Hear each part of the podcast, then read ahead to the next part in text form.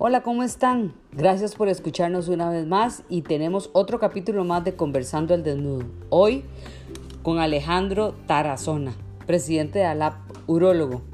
No se lo pierdan, está muy bueno.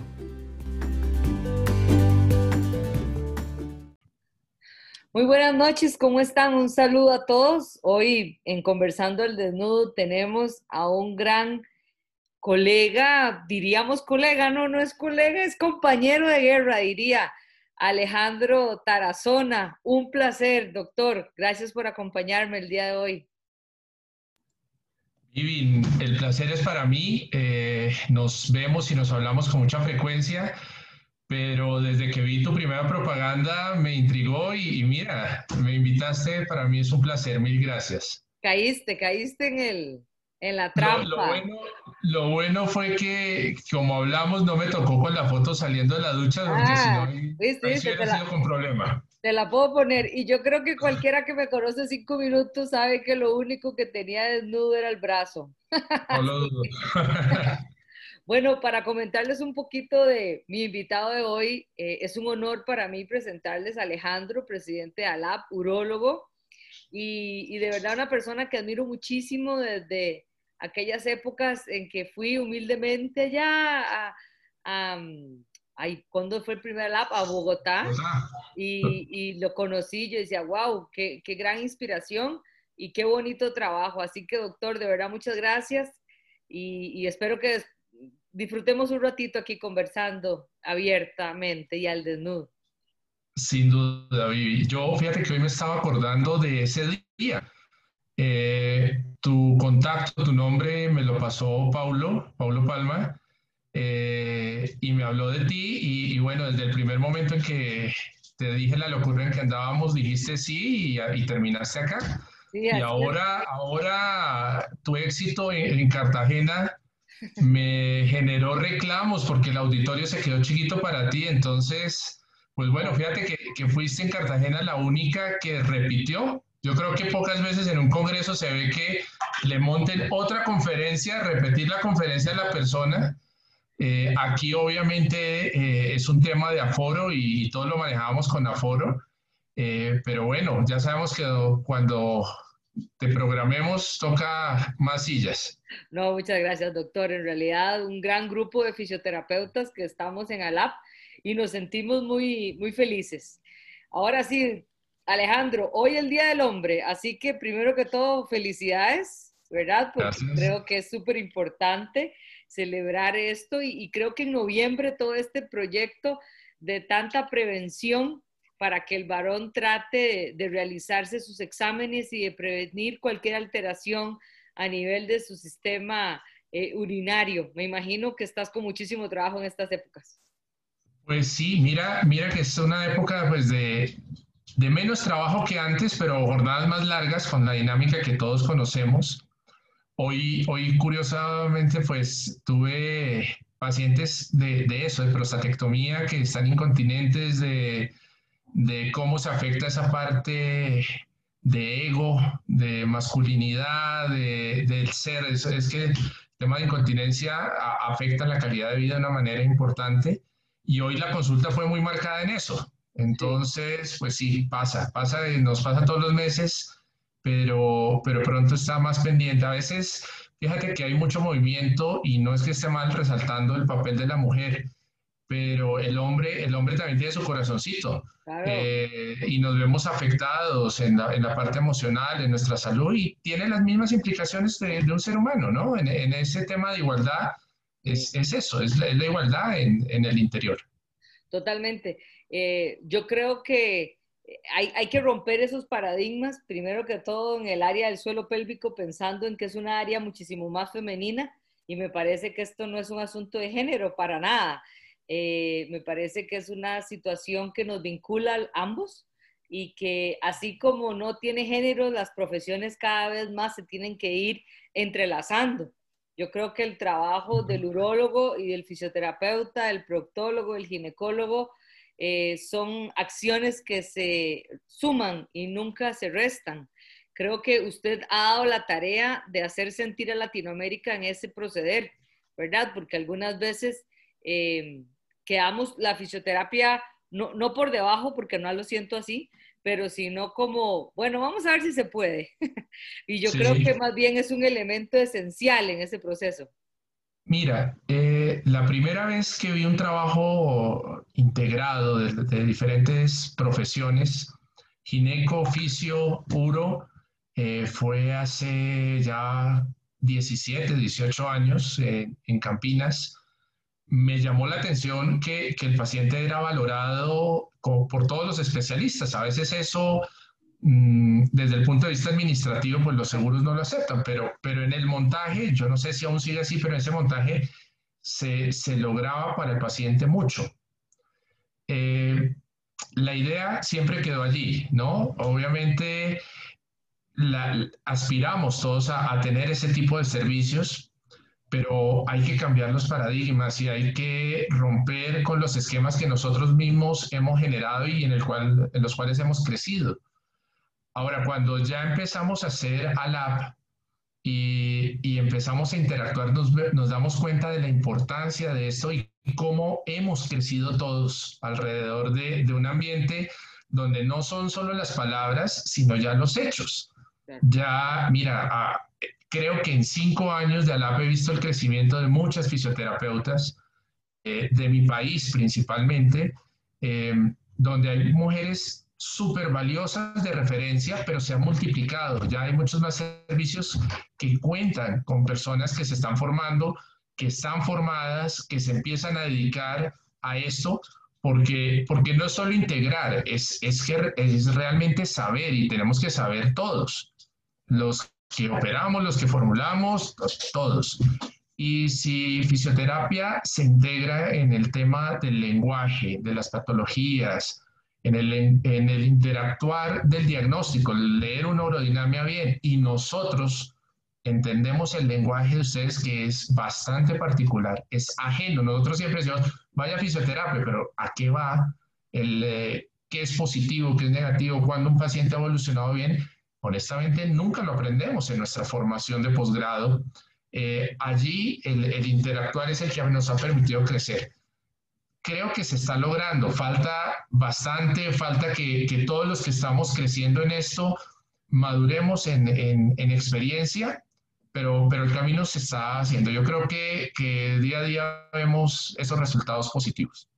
Yo creo que, que Latinoamérica es una tierra rica eh, en todo el amplio sentido de la palabra y, creo que desde, desde, todos los países hay grandes profesionales y, creo que eso estás diciendo es muy importante porque algunas veces nosotros nos tenemos que meter muchísimo en el área de ustedes en el sentido de aprender. De, ir a ver qué, cómo hacen la prostatectomía, que la van a hacer con láser, que van a hacer aquí, que van a tocar allá. Bueno, ¿y cómo queda ese paciente para nosotros?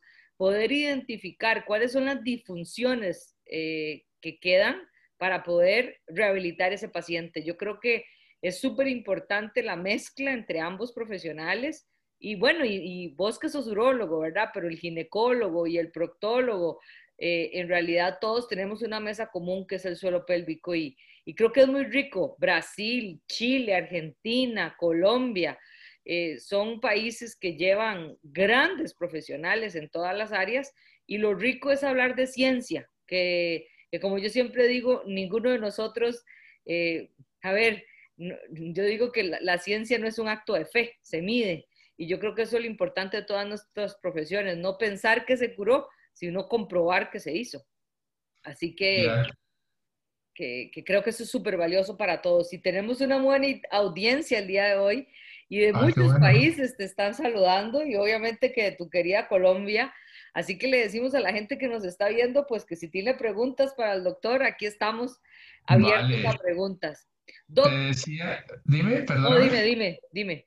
No, mira, dos cosas. Yo, eh, sin duda, eh, los debates que, que hoy eh, leo en Telegram cuando hay casos, lo que más espero es que fisioterapia participe. O sea, eh, porque es donde menos sé y, y a la vez todo el tiempo estamos tratando de aprender y siento que falta mucho para, para entender el lenguaje. Yo insisto en eso, en, en que unifiquemos el idioma, es clave. nosotros, eh, tú estabas diciendo ahora que, que es ciencia, la ciencia tiene que tener una evidencia.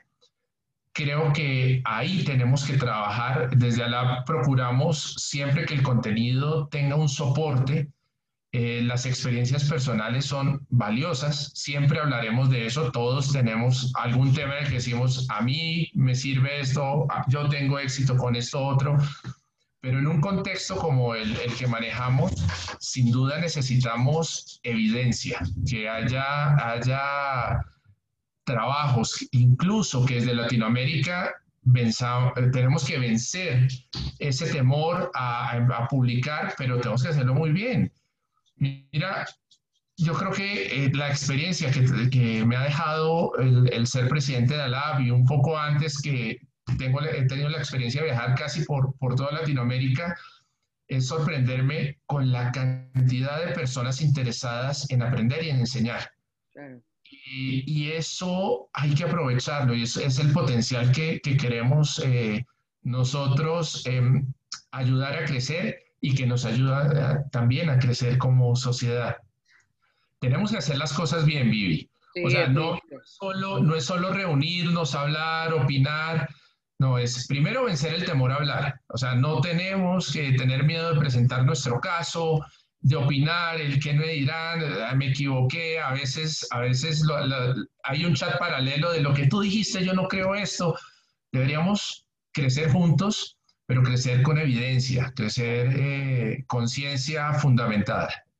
No, a mí me parece súper valioso y creo que eh, es una situación compleja. Por ejemplo, en mi país hay una ley de investigación, ¿verdad? En donde vos tenés que llevar cierta cantidad de años para poder hacer aplicaciones experimentales. Cada país, yo creo que en eso tiene sus reglamentaciones, pero siempre el, el poder tener información valiosa, eh, revisiones bibliográficas, ver qué, qué está pasando a nivel mundial, eso nos hace crecer a todos. Y yo creo que ALAP, que para mí es, por, es el viaje, o sea, es el viaje científico del año, pero también como ir a ver a mi gente, eh, ¿verdad? Es como, yo no sé, me imagino, tal vez vos lo sientes o estás en otras sociedades, pero ALAP es como la calidez de decir, bueno, voy a ir a ver a mi gente un ratito, despeguesen de todo. Y bueno, y hablamos de suelo pélvico también, pero lo que quiero decirte es como muy ameno y, y, uno aprende mucho. Yo me acuerdo, y sé que recuerdas claramente a Claudia Viera,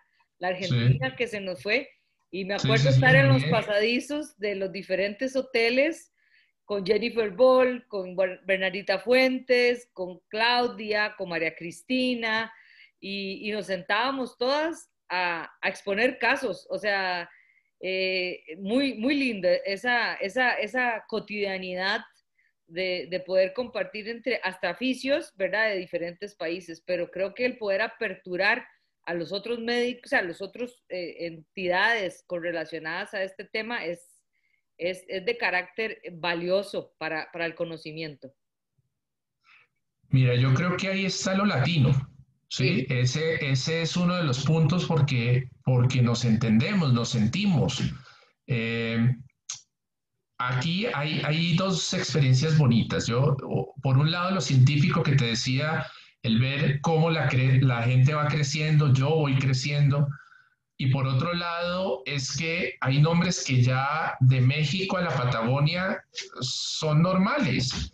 ¿sí? Todas las personas que tú mencionaste ahorita son personas que en cualquier país son conocidas y que se sabe que hacen las cosas bien, que son de referencia. Eh, es bonito eso. O sea, hace seis años eso no pasaba. Claro. antes de hablar, eso no existía. Entonces, esa red que se ha creado, el ver cómo eh, la gente con un WhatsApp tiene la ayuda de esa persona que sé que tiene experiencia en Argentina eh, o el otro en Brasil. Mira, eso, eso potenció la práctica de todas las personas, pero, pero con calidez. Eh, pues ha, crecido de una manera impresionante. Ya no, probablemente muchos no lo sienten como ese grupo de amigos eh, pero somos amigos. Lo que pasa es que ya, ya el manejar una sociedad que se ha multiplicado como esta y tener eh, unas responsabilidades legales y todo esto, pues pone ciertas barreras, pero, pero, pero es precisamente para tener un orden. Pero la base es eso, la base es que somos amigos, es que necesitamos eh, o queremos montar un evento y es cinco mensajes y cinco personas que te están diciendo sí. Eso es lo bonito, o sea, es, es, es Latinoamérica y lo mejor de todo, te cuento, es que, que ya ese producto, esa ciencia que se está haciendo, ya, ya trascendió y ya por fuera de Latinoamérica también uh, hay personas que son de referencia y, y Alab en su contenido académico también está llamando la atención. Entonces, vamos bien por ese trabajo latino, por ese trabajo de amigos.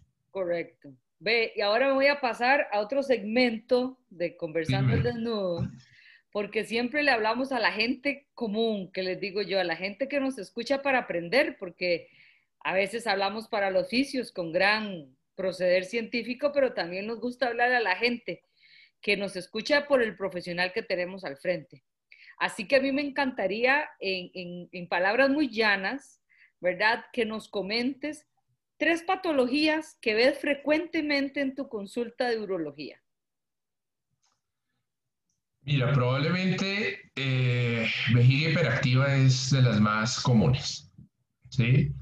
Eh, la incontinencia de esfuerzo en las mujeres y la incontinencia masculina. Yo creo que son las tres situaciones, incontinencia principalmente post prostatectomía radical.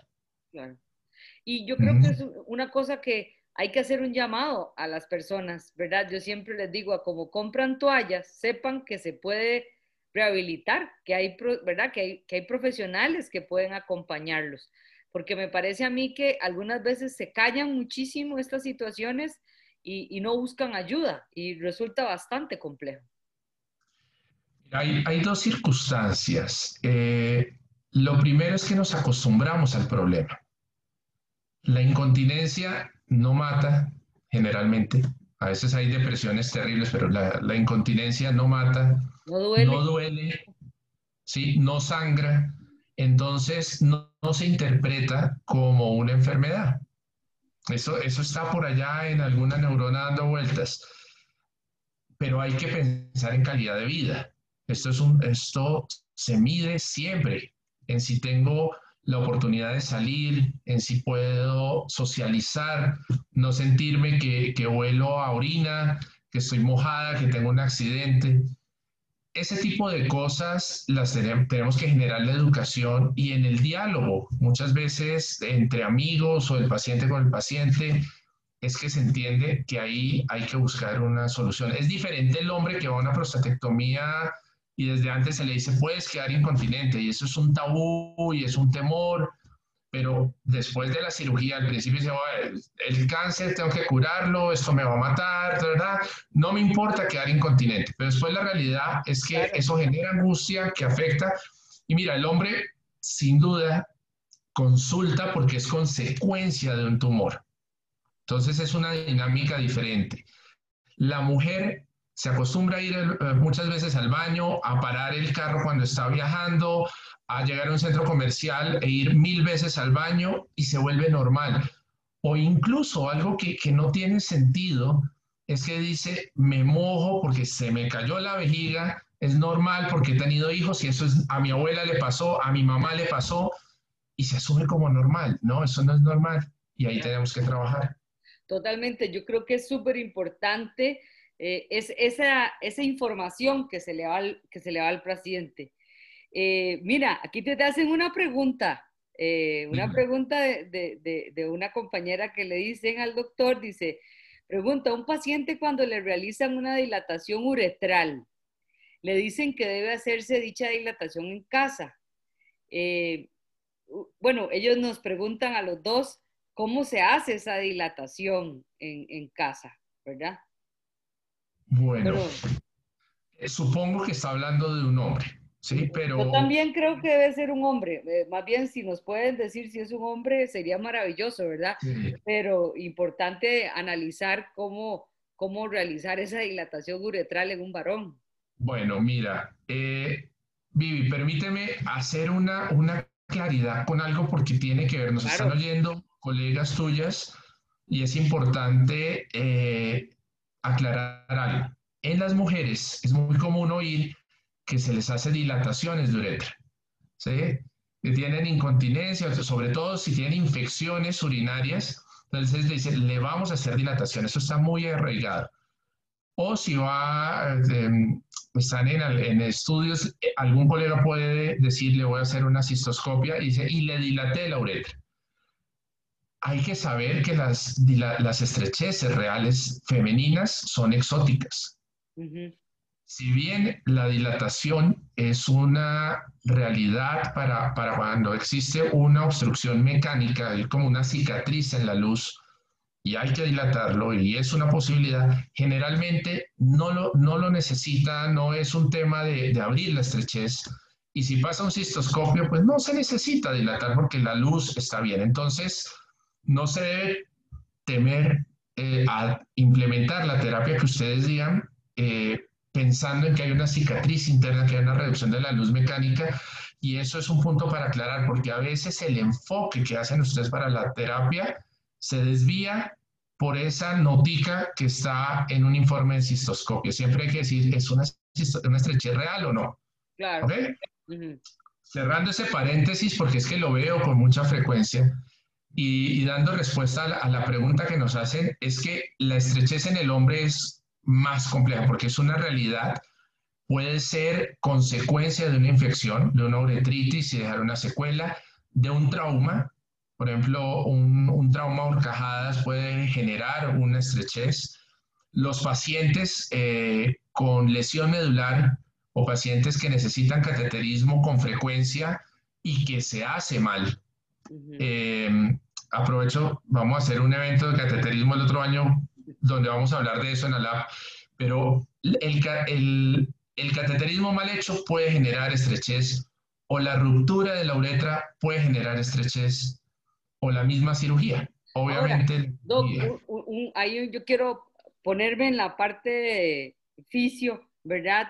En el sentido de que en el momento en que me imagino que la persona está haciendo las dilataciones, hay un rompimiento tisular y empieza un proceso de cicatrización que obstruye la luz o el lumen.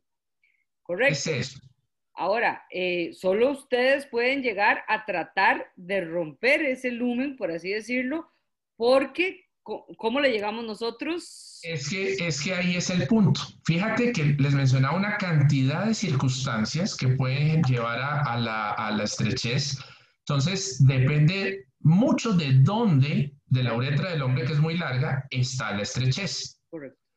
Entonces, lo primero es saber dónde está.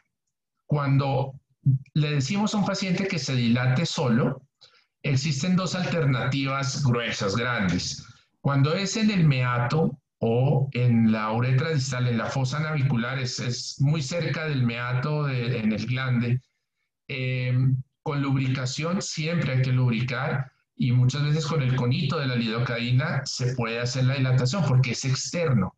Pero cuando es interno, a veces el paciente puede comprar dilatadores y se les enseña a dilatar pero una estrechez interna, y por eso te mencionaba toda esa gama de circunstancias, porque no todas las estrecheces son para que en casa la persona se lo haga, la gran mayoría no.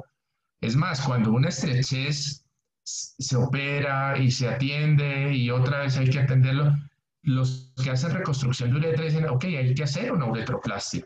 Esa es una solución por urología. Entonces, mm, no sería responsable de mi parte eh, de forma abierta decir, mira, cómprate una lidocaína y todo.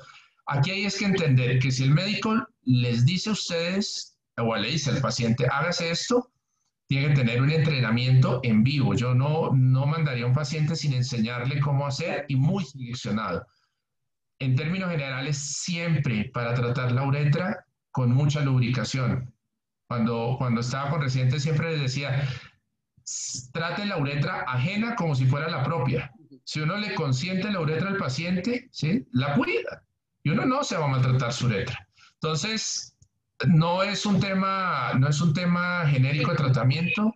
Hay que tener muy claro, Vivi, y para, para tratamientos que ustedes hagan, si la estrechez es blanda, si es larga, si es corta, si está operada, no está operada, consecuencia de qué, a qué nivel de la uretra está. Todo eso hay que chulearlo y después se hace. Yo siempre digo eh, el huevo, la gallina, ¿verdad? Que por evolución siempre es el huevo, para que sepas antes que la gallina, porque el huevo sale de los dinosaurios. Entonces hay toda una cadena. Estudié eso para poder ah, decirlo con certeza de que es primero el huevo que la gallina. Eh, de que siempre hay que saber el por qué. Es muy diferente que hablemos, por ejemplo, un paciente que tiene una vejiga neurogénica y que tiene una alteración a la hora de la eliminación de la micción a un paciente que tiene una estrechez de uretra por un proceso de cicatrización, ¿verdad? Eh, son dos cosas totalmente diferentes y tratables totalmente diferentes.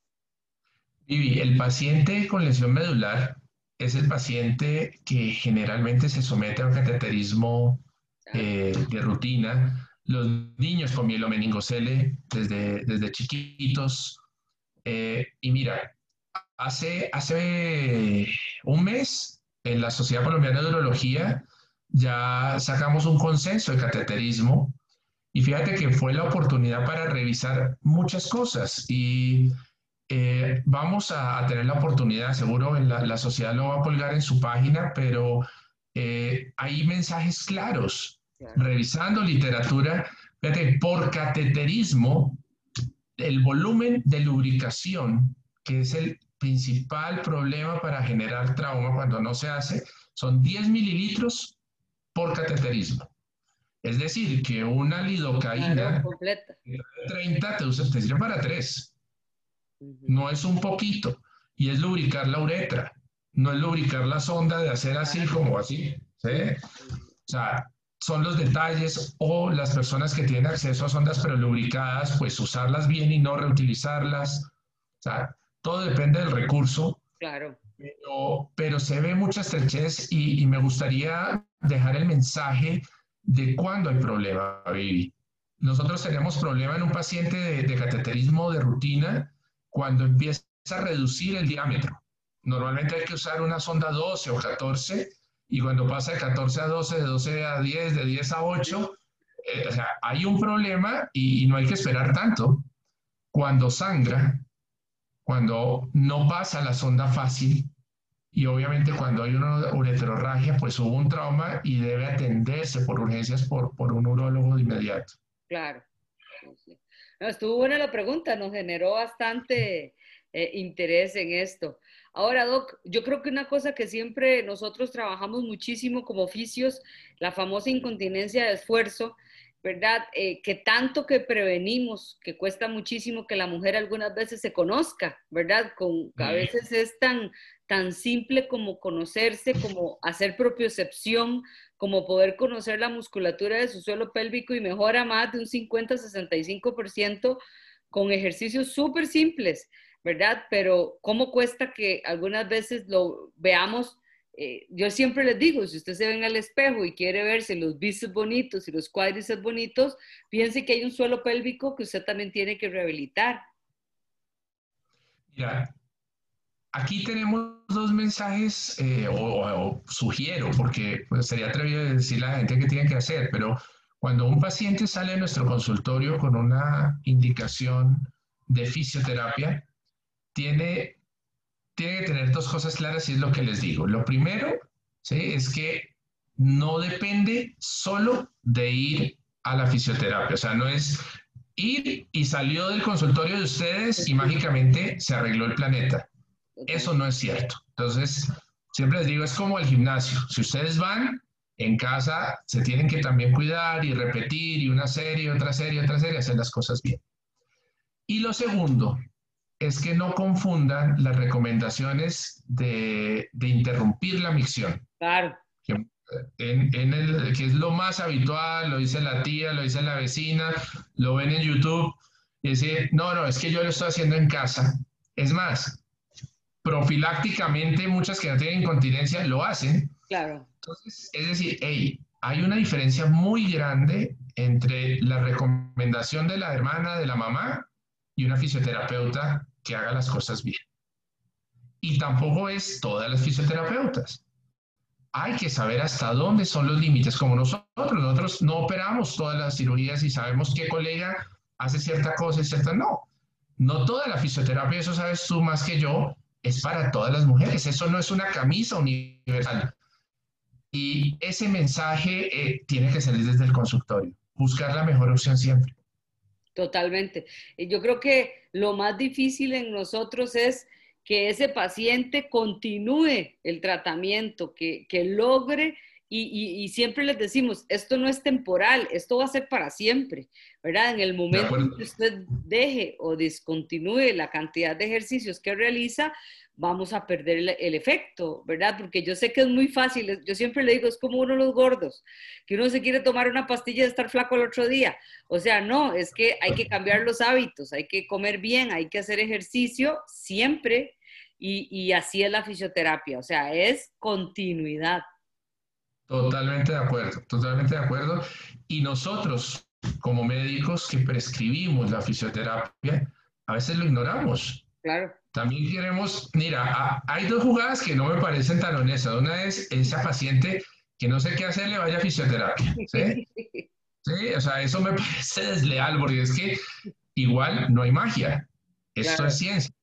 ¿sí? Entonces, debe tener una razón de ser esto. Y en la comunicación, Vivi. Claro. La comunicación es, mira, yo logro esto, no pasa esto, cuando ustedes nos retroalimentan, cuando, cuando empezamos a tener un lenguaje común, el paciente es el que se beneficia. No, totalmente. Yo creo que, como te digo siempre, el huevo la gallina. O sea, si a, si a mí, yo no sé claramente qué es la disfunción que se está produciendo. Y yo creo que en esto, yo sí soy muy estricta con los conceptos fisioterapéuticos, porque si nosotros hablamos de una patología, es un aspecto médico. Pero ¿qué es lo que sucede? Que hay una disfunción en alguno de los sistemas muscular, nervioso, tejido conectivo, eh, que nosotros tenemos que trabajarlo. Entonces, siempre hay que saber doble, porque hay que saber la patología y qué es la disfunción a nivel del movimiento, porque al final de, de cuentas nosotros somos ingenieros del movimiento. Si el esfínter anal no cierra, si el esfínter uretral no funciona, eh, eh, etcétera. O sea, si hay dolor pélvico crónico y hay una alteración en el movimiento pélvico, siempre es movimiento. Entonces, yo, siempre le digo a los colegas, a los estudiantes, usted tiene que saber la patología, pero más importante, cuál es la disfunción que nosotros vamos a solucionar, ¿verdad? Porque eh, si usted no sabe que, si la vejiga neurogénica eh, vamos a alterar, ¿verdad? Esa hiperactividad, por eso estoy hablando, por pensando en una hiperactividad del detrusor más, bueno, eh, piensa que, no es lo mismo que una, una vejiga por incontinencia por esfuerzo. Entonces, si, crees que es una misma mm, panacea, el paciente no va a tener las alternativas correctas, que yo creo que eso es súper responsable para nosotros los oficios, ¿verdad? Mira, la, te cuento una lucha personal y un conflicto que me generaba ver eh, que fisioterapia era comprar unos aparatos de retroalimentación conectadas, unas señoras enchufadas en cabinitas, porque eso es enchufar gente, ¿sí?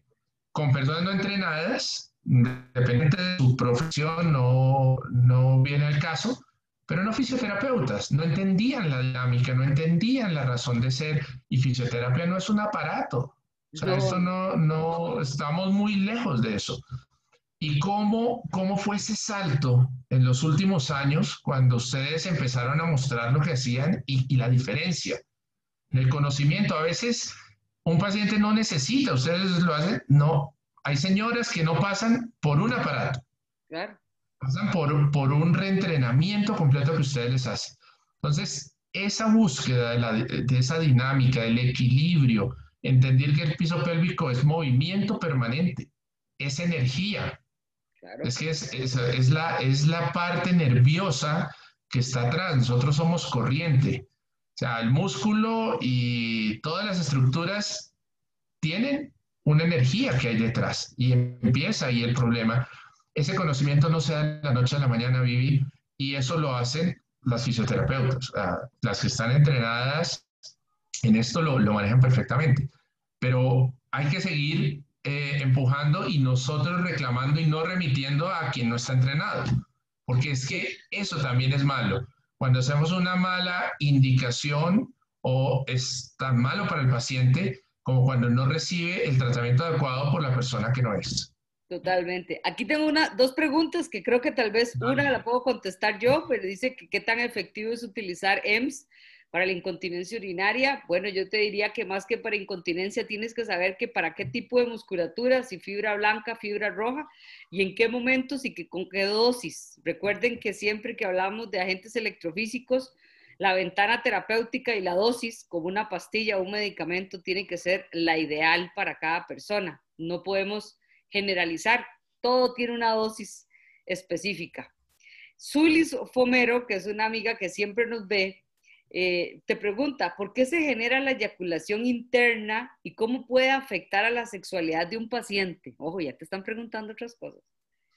Vale, mira, eh, definámoslo, definamos, tratemos de, de, ponerlo primero para que todo el mundo entienda de qué estamos hablando la eyaculación eh, que se da hacia atrás, retrógrada, eh, en general la estamos viendo en pacientes que utilizan alfabloqueadores, que son medicamentos para orinar mejor, hombres que por su próstata o por el cuello de la vejiga, que es la unión entre la vejiga y la próstata, necesitan ser relajados. Entonces, son personas que no orinan bien al aflojar nosotros el cuello y la cápsula de la próstata, tenemos menos resistencia hacia atrás. La eyaculación, en resumidas cuentas, viene con una contracción y un cierre en la parte posterior para que el semen no se vaya a la vejiga y sea expulsado.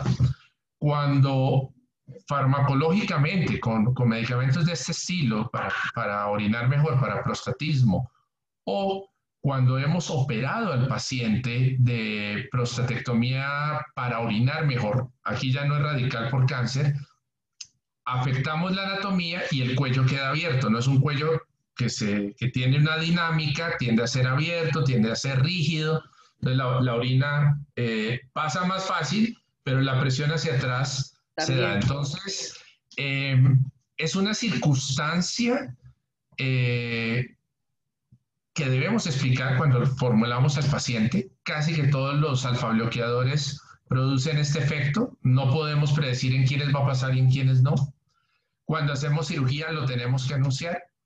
Y finalmente, eh, el paciente lo tiene que entender y su pareja lo tiene que entender de esta manera. La gran mayoría de pacientes que llevamos a este tipo de cirugías eh, son pacientes que no eh, están buscando fertilidad por su edad, la gran mayoría ya cumplió esa etapa. Pero cuando lo usamos en jóvenes, tenemos que hacer un balance. Es más un tema reproductivo.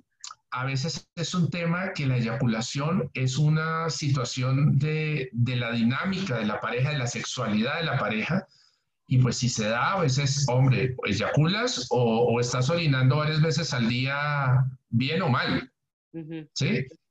No debería afectar la sexualidad, mm, salvo que, la eyaculación sea muy importante en la dinámica.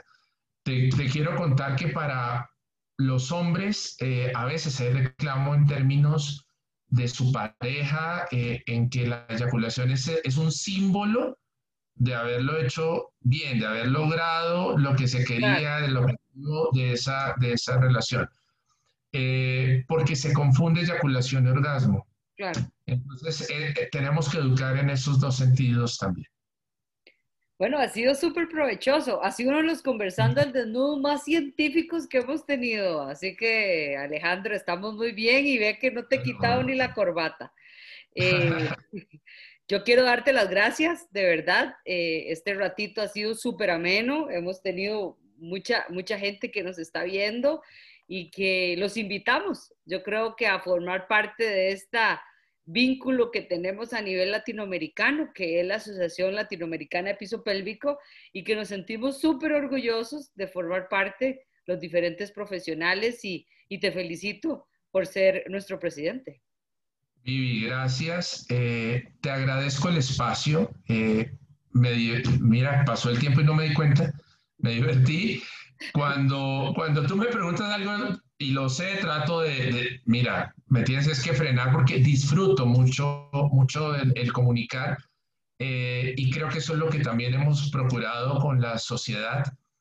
Eh, en estos días dimos un paso gigante, nos tiene felices que ya tenemos una nueva plataforma de miembros. Eh, no sé si existe tu, tu, transferencia a esa zona, pero vale la pena. Ah, bueno, y viste, viste que hay una biblioteca genial. Eh, esto nos eh, facilita ver las conferencias que no pudimos asistir. ALAB tiene invitaciones a diferentes congresos y la gran mayoría de las que no tengan protección o más bien nos den la autorización legal para hacerlo, eh, estarán allí. Eh, también tenemos las actividades de escuela virtual que se hace todos los meses y eventos como el que va a ser para fisioterapia en diciembre. Eh, es una nueva plataforma que tenemos de eventos, es una semana completa, va a ser en zona de miembros, entonces los invitamos para que lo disfruten, para que se hagan partícipes de lo que es la sociedad eh, conscientes, mira, hay, una realidad que estábamos viviendo en unos países incluso más fuerte que en otros con la pandemia. La parte económica de las personas que trabajamos en salud no está bien, como no lo está en otras profesiones. Y el año entrante, todos nuestros eventos, incluido el Congreso, van a estar incluidos en la membresía. O sea, no hay en el mundo una sociedad con un precio como el que tenemos, muy ajustado a la realidad de Latinoamérica, con un esfuerzo gigante para que sigamos avanzando, para que no esta situación no genere un obstáculo, hasta nos divertimos, nos reunimos, aprendemos. Entonces los invito, los invito a navegar nuestra página, a estar presentes, a inscribirse, a renovar los que no han renovado y a seguir empujando eh, por un muy buen objetivo. Eh, realmente es noble la idea como la planteó Pablo eh, desde un principio eh, fue de educación para todo el mundo. Fue de educación eh, que, donde se interactúa el concepto no es solo de palabra es de realidad el poder acceder a conferencias de colegas el cómo el colega de otra profesión o el profesional de otra profesión ve la misma enfermedad que nosotros vemos. Aquí está siendo una realidad, Vivi. Eh, ustedes me, pueden eh, contactar, la gran mayoría de personas tienen mi, mi, número o a través de la página también está la forma de acceder. Y si tienen dudas, si tienen necesidades particulares, problemas de acceso particulares, eh, los hemos atendido. O sea, queremos que la gente esté espacios como el tuyo de, echar mi cuento de alaba así sin al desnudo me, me hace feliz, te agradezco, lo he disfrutado y, y seguro que hay más personas de, de, Costa Rica. El año pasado estuve, eh, quedé con ganas de volver, llovió mucho para subir al volcán, entonces buscaremos la excusa para volver eh, cuando se pueda y, y ojalá pueda disfrutar de, de tu país mucho más. Ojalá, no, no, ahorita está terrible esto. Así, tienes que saber que Costa Rica a partir de septiembre eh, casi que andamos en barquito todos porque llueve mucho. De septiembre a, noviembre esto es de terror. Hay muchos huracanes, así que gracias a Dios no nos ha tocado ninguno directo aquí a, a Nicaragua y Honduras. Acaba de pasar uno fuerte. Pero sí, bienvenido, Costa Rica te espera y aquí hay muchas personas de Guatemala también que quieren eh, ser parte. Así que eh, nada más busquen al app, ¿verdad? Eh, y, ahí encontrarán la información para poder ser parte de, la sociedad. Gracias Alejandro, de verdad, encantada y, y muchas gracias por darle la oportunidad de crecer a tantos profesionales en Latinoamérica. Esa es la idea, pero nosotros crecemos con ustedes, o sea, crecemos con la gente, eh, el voz a voz, el trabajo de ustedes, pero mira, el, ver crecer a la gente nos hace felices. ¿Eh? Eh, eso se siente, se ha sido notorio el cambio, e incluso en el desarrollo profesional de las personas. El marcar una diferencia, decir, oye, este camino que no lo tenía tan claro, ahora me voy por esta línea y, valió la pena. Vivi, mil gracias. Delicioso. yo te siempre les cuento quién viene, eh, para que se, siempre les, les informo, déjame nada más, creo que no, no sé si voy a poder hacerlo chiquitito aquí hoy, pero me imagino que no sé si te acuerdas de una gran amiga, eh, bueno, nuestra, que Ficio, este, este, ¿cómo se llama? Este, este conversando que viene al desnudo, sigue con, ya te voy a decir, para compartir la pantalla, no sé si me la estás viendo, va a estar em, Virginia Granda, eh, la famosa Virginia Granda, que ella es eh, argentina, y ve qué bonito el tema que vamos a tratar la semana que sigue, que es eh, rehabilitación del piso pélvico post radioterapia genital. Eso es lo que vamos a hablar la próxima semana con la famosa em, Virginia. Así que para que sepas por ahí, en esas estaremos, invitar ya a toda la gente y, nos veremos la próxima semana. Muchas gracias, Ale, de verdad. Y creo que, espero verte pronto. Espero lo mismo. Eh, mira, ahora me mencionaba gente de Guatemala, eh, donde hay muchos amigos, muchos, y, también, también hay que volver a la antigua, hay que volver a, El Salvador, hay que volver a muchos sitios. Claro. Sé que cada uno de ellos hay amigos, aquí está un amigo. Eh, ese es, eso es lo lindo que me ha dejado este paso por Alá.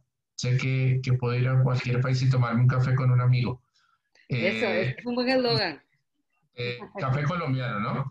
Ah, chico, obvio que es mejor. no, mira, no. Además, eh, no, mira, ya sin molestar, es, la idea de, de, podernos comunicar, de estar cerca, eh, es rica, se disfruta. Entonces, bienvenidos a, a a todos sus eventos. Si, reitero, si necesitan algo, estoy a su disposición. También para el desarrollo de actividades que tengan como la sociedad, el colegio, todas las cosas, estamos atentos. Y pues vale, un abrazo y feliz noche. Bueno, muchas gracias, amiguísimo. No te hice nada malo ni quedaste desnudo para que veas a esos. Mire, mire, con corbatica y todo. Corbatica y todo. Amigo, muchas gracias. Nos vemos. Chao.